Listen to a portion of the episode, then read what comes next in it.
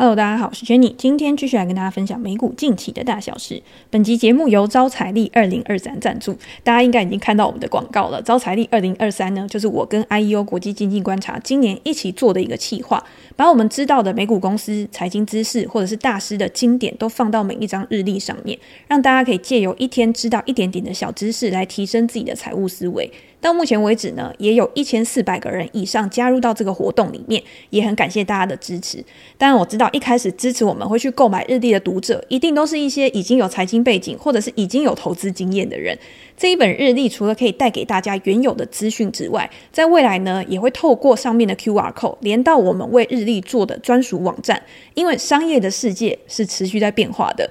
大家看到我们每天都一直持续的跟大家分享新的资讯，有什么公司公布的财报，有什么公司有新的产品出来，这些东西都是一直持续在变化。那我们也会透过网站呢，把这些新的资讯去更新在上面，让大家买了日历之后，除了你可以认识里面的公司之外，你还可以去追踪这家公司未来的一个发展。不过我也有收到一些人有反映到说，日历感觉对于投资来说是一件很不实用的东西。你今天把它放在桌上，可是大家都已经有电子日历了，或者是我们透过网络资讯就可以搜寻到这些公司的资料，我为什么还需要一本日历呢？呃，我其实是完全赞同这些人的看法，因为我自己平常呢也不会使用日历，但是我这一次在做的过程当中呢，我就发现一件事情，我觉得我会把日历当成一种笔记本，我自己还是会常常用笔记本啊、手写笔记啊来记录一些我觉得很重要的事情，因为我觉得手写是可以增加记忆的。那这一本招财历呢，因为上面也会有一些空白的地方。每天我们看到了一个新的资讯之后，可以用 Google 去搜寻一下这家公司最近有什么新的表现啊，然后你把它写在日历上面，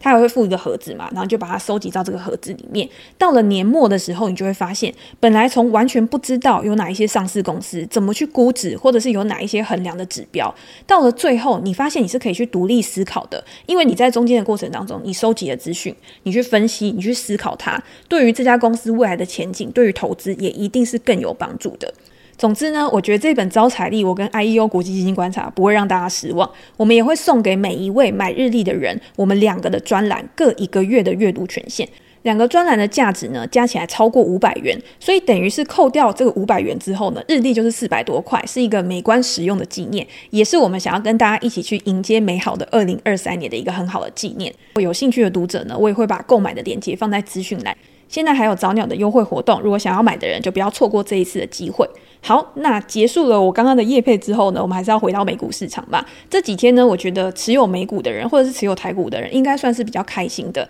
因为从上个礼拜礼拜五的大跌之后呢，这个礼拜基本上都是走一个反弹的格局嘛。那我自己在我的专栏里面呢，其实我在上一个月的直播就有跟大家分享，我觉得合理去抄底的点位，去抄底的位置大概是在哪边。这个位置呢，不是单纯的由技术分析或者是由基本面来看的，而是把两个结合在一起。大家不知道还记不记得我们在六月那次的反弹的时候，那个时候我是用过去历史长时间的数据去跟大家分享。我觉得这边可能是一个可以去低阶大盘的位置，原因是因为我觉得这边的本益比啊，整个大盘的本益比已经接近了长期的一个平均值了。大家永远都在想，哦，接近长期的平均值，假设长期的平均值是十五倍、十六倍好了。那现在如果在十七、十八倍，我就一定要等到它到十五倍的时候才开始抄底。可是呢，我觉得永远都要记得，我觉得抄底这种东西是在一个区间之内去做的活动。而不是一个很单纯、很确切、很明确的一个数字，告诉你说好就是十五倍，好就是十六倍，这个东西是很难去预测的。就像到了现在，其实我还是不知道未来到底会怎么走。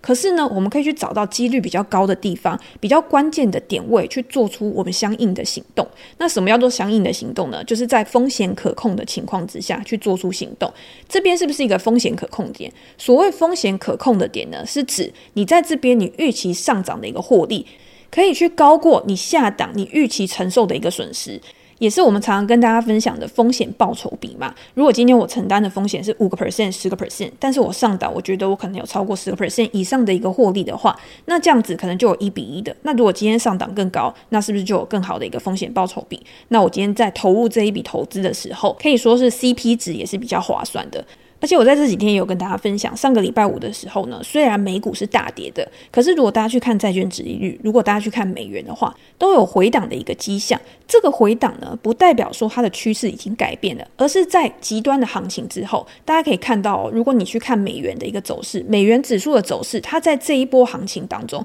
我记得是从年初大概二三月的时候，就一直不断上涨，一直不断上涨。在它上涨的过程当中，每一次的回档都没有去突破它前一波的高点，这个就表示说它的走势是非常的强劲的。那现在也是一样，美元它的一个回档，它碰到了前坡高点之后，这边也是一个支撑的位置嘛。那这个支撑的位置有没有办法守住？那你就要去看后续有没有一些催化剂去驱动它下一次的一个走势。这个东西，这个催化剂，它就一定是基本面去影响的。不管是礼拜五的非农啊，或者是今天在联准会官员出来讲话的时候，最近他们还是维持着非常紧缩的一个态势嘛。如果这个态势没有改变，那有可能它回档整理了之后呢，又重新的去往上，重新的去回到它应该有的。轨道上面，现在就是一个真的大盘比较难做，然后大家都觉得说持续的在震荡啊，没有办法去抓到一个很好的趋势盘去操作的一段时期。可是如果你知道你自己的目标是什么，你今天是长期投资还是短期投资，我们当然也可以更好的去掌握那个进出场点。我觉得这边就是一个很好去评估自己的一个目标、自己的一个策略、一个很好的时间点，那就留给大家自己去做一个评估。因为真的在这种不确定性比较大、波动比较大的时刻呢，真的是你的策略会去影响到你下一步应该要怎么走。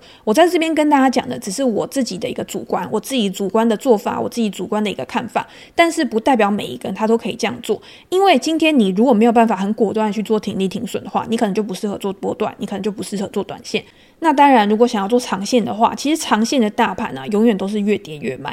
越跌越买，我们之前也分享过很多次嘛。如果你今天有一笔预算的话，你就可以每跌三到五个 percent 的时候，慢慢去加码，慢慢去加码。那如果今天真的触底反弹了，我们也不用怕我们的成本被垫高，因为我们之前已经有一批是比较低的成本的。那如果今天是个股的部分的话，个股我自己就不喜欢越跌越买嘛，我就比较喜欢趋势已经成型的时候再去做比较趋势的盘。但是有一些公司呢，它是很适合用过去的历史记录、过去的本益比区间或者是股价净值比去评估一个合理的估值的。那这种时间点呢，很多公司都已经跌到烂掉了，你就可以去看哪一些公司它是处于那种稳健经营的，它即便度过这段逆风之后呢，它也可以很好的去回到它原有的轨道上面。这个时候你去相比于它过去长时间的一个估值指标，你就可以知道它现在是比较高估还是低估。如果真的非常明显的低估的时候，或许就是可以开始分批投入的一个时间点。好，那我们再把时间拉近一点，就是拉到昨天的美股。昨天呢，是在历经了礼拜一跟礼拜二两天的反弹之后呢，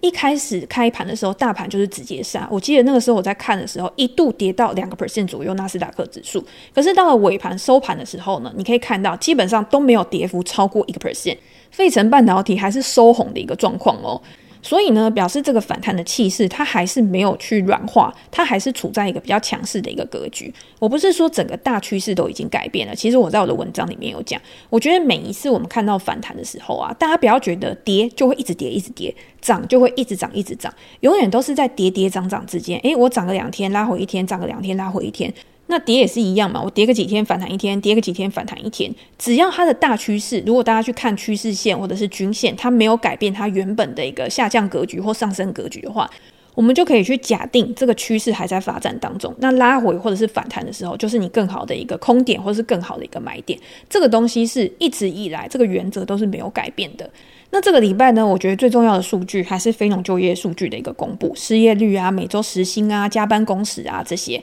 这些就告诉我们说整个就业市场它的一个状况是怎么样。就业市场会去影响到的，当然第一个就是联准会它的态度有没有可能去放缓，第二个就是经济现在到底是一个什么样的状况。就业好，经济一定不可能太差嘛，因为你今天就业好，所得增加，消费增加。它就会变成一个良性的循环。可是今天就业不好，所得下降，消费下降，大家都变得越来越保守，大家都不出去玩了，那就有可能会造成需求的减少，导致供给也会跟着减少。供给的减少，又开始大家都要裁员啦，那就表示说经济有可能会再陷入更深一层的一个衰退。可是我觉得这个东西呀、它是没有办法去预测的。虽然说昨天小非农 ADP 它的一个数据感觉是优于预期的，但是有的时候它跟非农数据还是会有一些落差嘛。所以，对于接下来的一个盘势表现呢，我目前是维持我现在的一个看法不变。但是，非农出来之后，有没有可能去改变趋势、去逆转趋势，甚至是变成一个催化剂，去激励股价反弹的一个气势是更强的？我觉得这个是我们可以一起去关注的。那今天接下来要跟大家分享什么呢？大家知道我们上一集是访问大会计师张明慧老师。那那时候我在录制的时候呢，因为我知道内容真的很扎实，然后也有很多资讯进来，可能很多的读者呢，他是没有办法很好去做吸收的，可能要听个两三次，你才可以知道老师他到底要传达的资讯。跟我们自己再去做一些资料的收集整理之后，才可以有更好的梳理，形成我们自己的一个知识系统。所以我那个时候也有预习到，可能会有一些读者来问我跟上一集相关的问题，那我也可以在后续跟大家做一些分享。好，那如果大家还没有听过上一集的访谈的话，我建议大家可以先去听访谈，再来听我的分享，我觉得会比较有那个清晰的思路。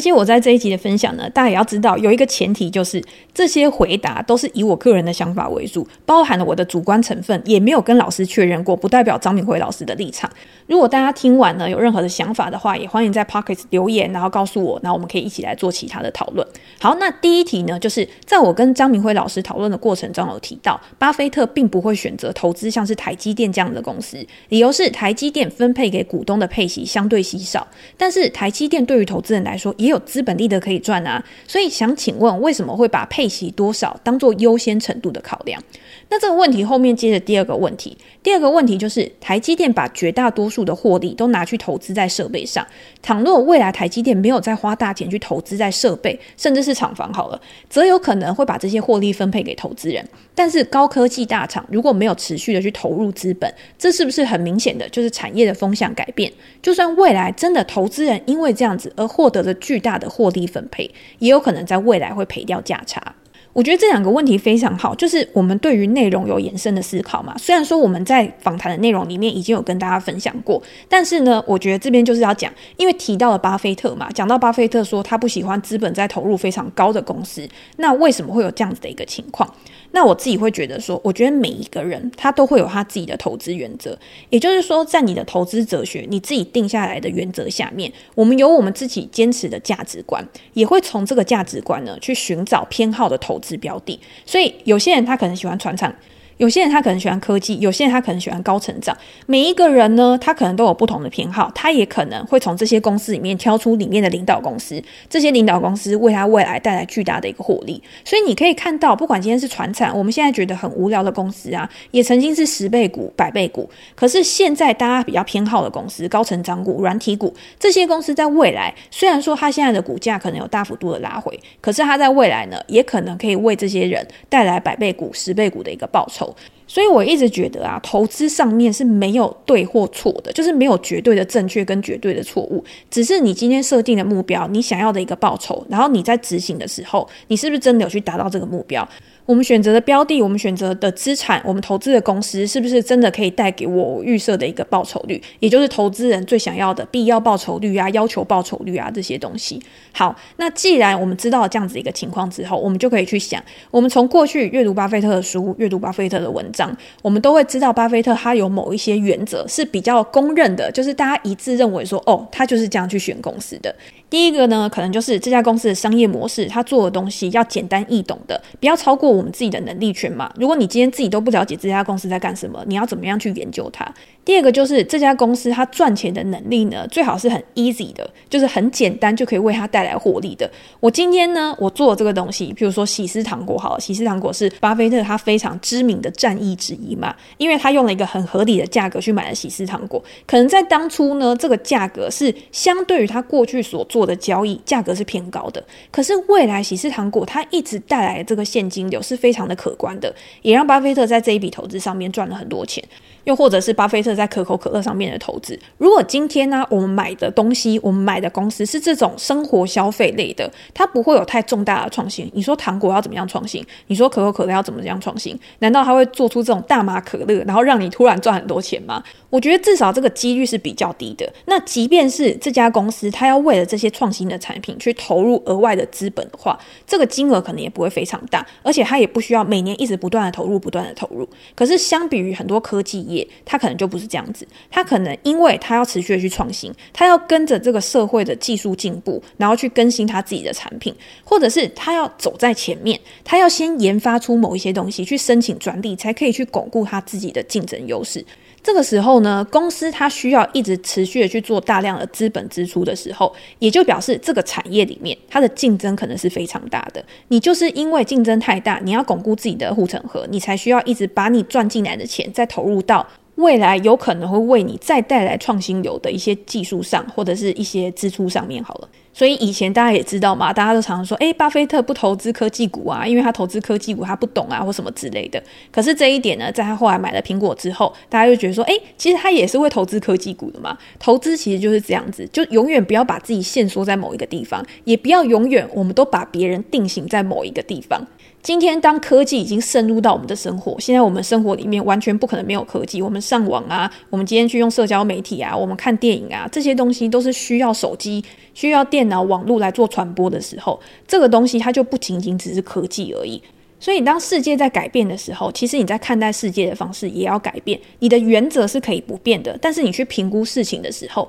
你还是要有一些修正，还是要有一些弹性。好，那我们就回到台积电这个部分嘛。台积电，我觉得是一个很特别的例子。为什么说很特别呢？大家都知道张忠谋先生在过去他提出的这种晶圆代工的商业模式，在那个时间点有人看好他吗？其实也是没有人看好这样子的一个模式啊。结果现在 Intel 他自己也要去加入到代工行业，但是这个代工产业它所需要的技术壁垒，它所需要的资本支出是非常非常大的。可是虽然非常大，但是它还有另外一个很重要的特性，就是这些东西它都是有累积性的。他们的规模优势，他们的成本优势，都是一个一个，就是一年一年累积下来的，而不是今天我只要有钱，我砸了就直接可以上。什么样是有钱砸了就可以直接可以上？假设好了，诶，我突然想用全联来举例子，大家都知道全联就是之前有去并松青啊，或者是他可能去并了白木屋啊之类的，就是这种零售产业，它是可以去靠收购合并，然后来扩展它自己的市占率。我今天如果有钱，我今天想要去扩大我自己的市占率，我就去买别人嘛，把别人的牌换成我的牌，那我是不是就变成王者？我是不是就变成这个产业里面的 king 了？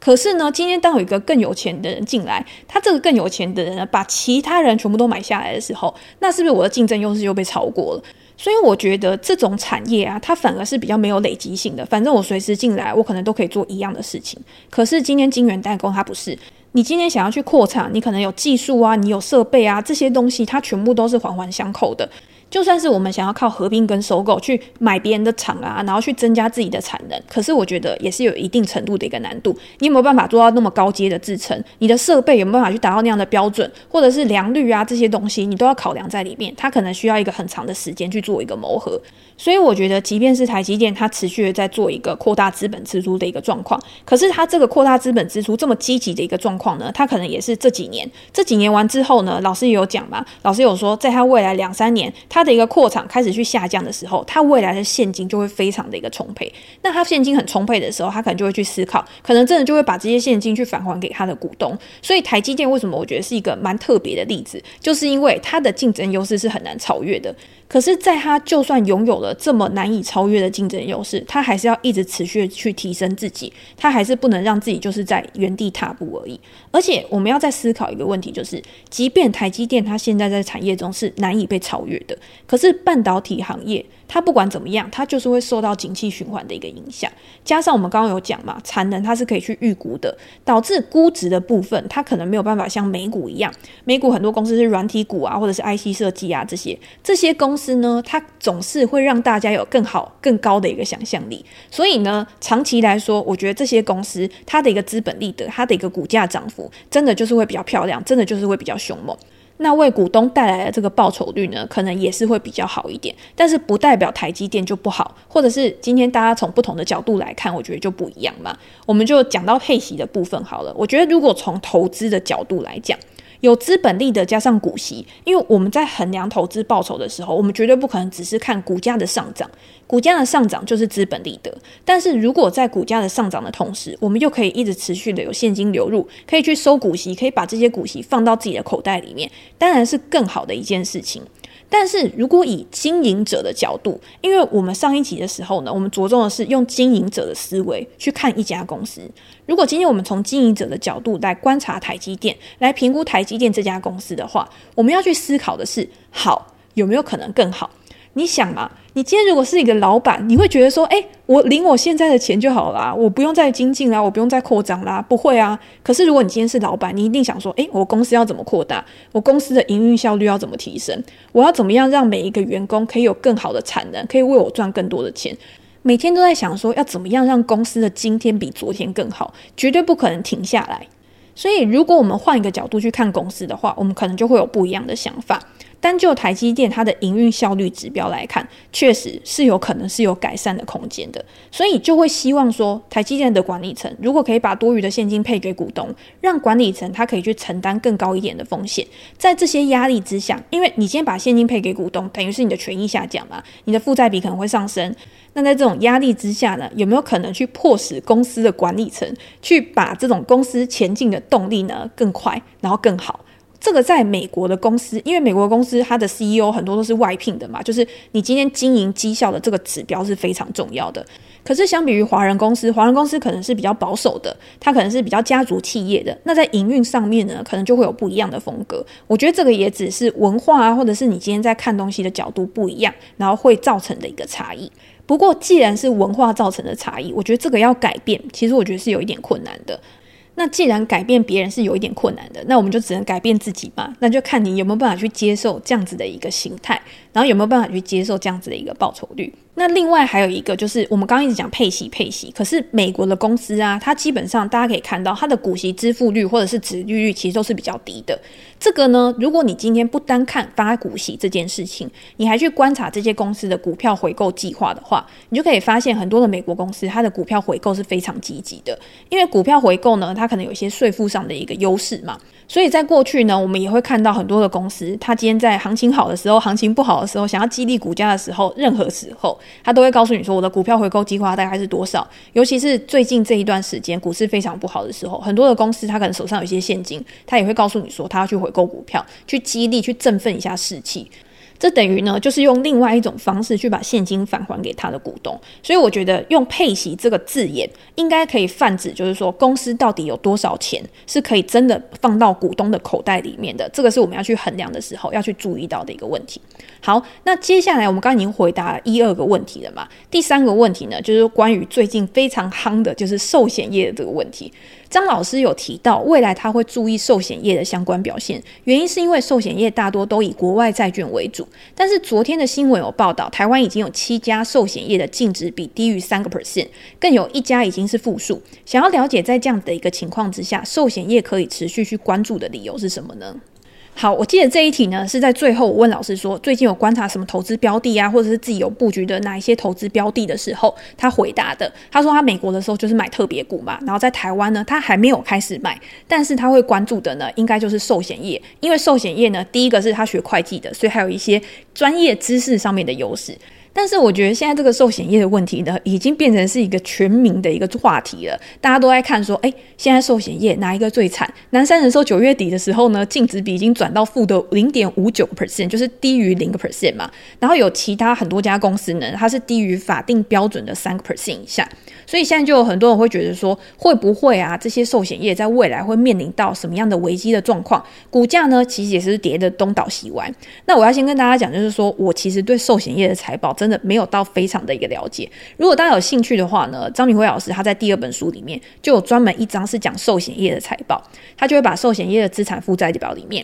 资产端呢有哪一些项目？负债端呢有哪一些项目？以及呢在衡量的时候呢，你要怎么样去评估这些资产跟负债它的一个表现，跟它实际的状况，跟它财务上面的一个状况的一个 bug。那我们现在呢可以最知道就是最基本的就是在寿险业财报上面的资产负债表呢，资产端就可能是有他投资的股票啊、债券啊、基金啊，或者是他放款出去的一些资金，然后去赚取利息的这些东西。那负债端是什么呢？负债端就是这些保险公司、这些寿险公司，他卖出了这个保单之后，他拿到了保险费，然后呢，包括了保险准备啊，包括这些浮存金啊什么的，他就放在负债端这一边。好，那现在呢，寿险业最大的问题就是会计原则的问题，所以大家也会看到最近大家有说，诶，那你就去改会计原则就好啊。这个我们等下再讲。可是目前的状况看起来，资产面呢，它就是用市价来定价的嘛。所以今天市价它在浮动的时候，为什么今天会浮动？就是因为美国的联准会它持续的去升息。今天呢，如果升息的话，债券的价格呢就会下跌。所以当债券的价格下跌的时候呢，你的净值当然就会减少嘛。可是负债这一边就是保险准备的地方，它今天照道理来说应该是要按利率去折算的。你今天利率有变化的时候，你的保险准备应该也会有变动。但是呢，这个会计原则，这个会计的公报呢，要等到过几年才会生效，所以导致了资产大幅减值，但是负债现在是完全不变的一个状况。那你净值就是像大家现在看到的，所有的寿险业的净值都大幅的一个降低。今天寿险业他们他们自己有去计算嘛？他们说，当债券殖利率每上升一个 percent，国内的寿险业的净值啊就减少五千八百亿元，所以是一个非常大的影响。但也会去把这个恐慌的情绪呢，去蔓延到整个市场上面。那我记得老师在节目的时候里面也有讲，你今天是要用什么样的角度去看这一份财报？我们今天看到的是过去已经发生的事情，现在已经发生，已经大家都知道的事情，还是你要透过这种会计原则的一个呃里面的一个小 bug，然后你可以去评估说未来会发生什么事情？如果今天真的只是会计原则的一个状况去导致这样的情况的话，我们还要再去看的是其他的一些财务状况，这家公司的资产体值。它的一个资金，它的一个现金，到底有没有办法去度过这一次的这个危机时刻？如果可以的话，你在这件事情平息了，在开始市场上面的情绪已经没有那么恐慌了，开始真的价格有显著的回升的时候，你再去做决定，你再去做买进，其实我觉得都还来得及，不用急着在现在就已经马上下决定。很多东西都是你已经知道了这件事情，然后你去观察这件事情的发展，然后你观察这件事情的发展已经到一个极端值，开始有人去发现的某。某一项公司或者是某一项资产的价值的时候，开始慢慢去布局，我觉得这也是一种可行的策略啊。加上大家也可以看到最近非常火红的一个新闻嘛，就有说，诶，很多寿险业者，因为他们现在都是非常的惨嘛，被所有的投资人被市场鄙弃的公司，他们也一起呢向金管会提出说，去把资产重分类的这个方案。这个资产重分类呢，就是把这个债券。这个项目这个资产呢，去重分类到按摊销后成本入账的金融资产。这个详细的解释呢，我觉得大家可以去 Google 一下，或者是去看书。反正如果今天他是把这些资产呢，去放到按摊销后成本入账的金融资产，就是去彰显说这些债券它原本去持有的本质本来就不是要赚取价差。你今天债券不管是上涨或者是下跌，其实对于这些寿险公司来说，我今天持有的目的并不是要去让它上涨的时候我就赶快卖掉，然后去赚这资本利得。而是我把这些资产去放在账上的时候呢，我可以有定期的现金流进来。就像老师他买的这种特别股啊，或者是现在大家可能也会去转投一些债券啊、公司债啊这些东西。我们在之前有跟大家分享过，今天买债券跟股票不一样，就是股票买的往往是未来的一个成长、未来的一个预期性。可是债券在你买入的时候呢，你就已经知道你的收益率是多少了。所以很多的机构、养老金或者是政府的这种劳退基金啊，我今天去投资在债券上面，如果它可以。提供给我三个 percent、五个 percent、十个 percent 的一个报酬，这个东西是我已经可预期的。中间当然会去因为利率的变动去影响到它的一个债券价格，但是只要到期了，这家公司这个政府的债券它没有倒的话，那你同样的是可以拿回本金，你中间的利息就是额外领的。好，那我们就把它套用到这些寿险业它所持有的这个债券资产上面，大家就可以看到，现在就是非常惨嘛。可是到了一两年之后，开始联准会它利率下调了，开始没有持续的去升息了，那这些债券的价格是不是会因为利率的趋缓、利率的下跌，它的资产价格又开始上升，它的净值是不是又回来了？所以这个东西它跟景气一样，它就是会持续的去循环的。可是啊，我觉得这一题就像我刚刚讲的，其实我对寿险业的财报，就像在书里面有讲，寿险业的财报是非常复杂难懂的。第一个是，如果今天大家真的不是那种非常专业的，或者是你不是真的会计专业人士啊，你对这个寿险没有到研究非常深入的话，有的时候我们就是看嘛，有一种看戏的感觉，就是看这个东西它会怎么样发展，不一定真的要去以身试法。那等到真的出来之后，你也是学一个经验，下次再发生这样的事情的时候，你就有更好的基础知识可以去应对。那还有另外一个，就是我刚刚讲的，今天这已经是一个非常重大的利空了。如果还没有更大的利空可以去影响这些公司的股价的话，到了不能更坏的时候，你就可以看到这个产业里面谁是赢家，谁是输家，谁是这个产业的领导者。在这一波就是大家都已经被杀乱七八糟的同时，它还可以算是比较稳健的。又或者是今天在度过这个危机之后，它复苏的情况可以比别人快的。那这个时候，就算你那个时候才去买这些公司的股票，我觉得搞不好也会让你赚到钱。所以我觉得啊，大家每一次啊，从不同的情况里面都是在学习一个经验。投资市场最好玩的就是每一次发生的意外状况，每一次发生的事情可能都是不一样的。但是呢，只要你学了一次经验，在下一次重复的事情出来的时候，你一定也可以有更好的应对方式。好，我们今天回答完上一集的问题之后呢，没想到时间已经过了这么快，然后就已经半个小时了。那当然还有桃园木村股灾的问题，还有我看到 Podcast 里面有人想要我分享另外一本书的这个心得，我们就可以先暂缓一下，然后到下一集的时候再来跟大家分享。那今天就先到这边，如果大家有任何问题或者是想要讨论主题的话，也欢迎留言给我评价，我们在之后的 Podcast 可以再拿出来做讨论。那今天就先这样喽，拜拜。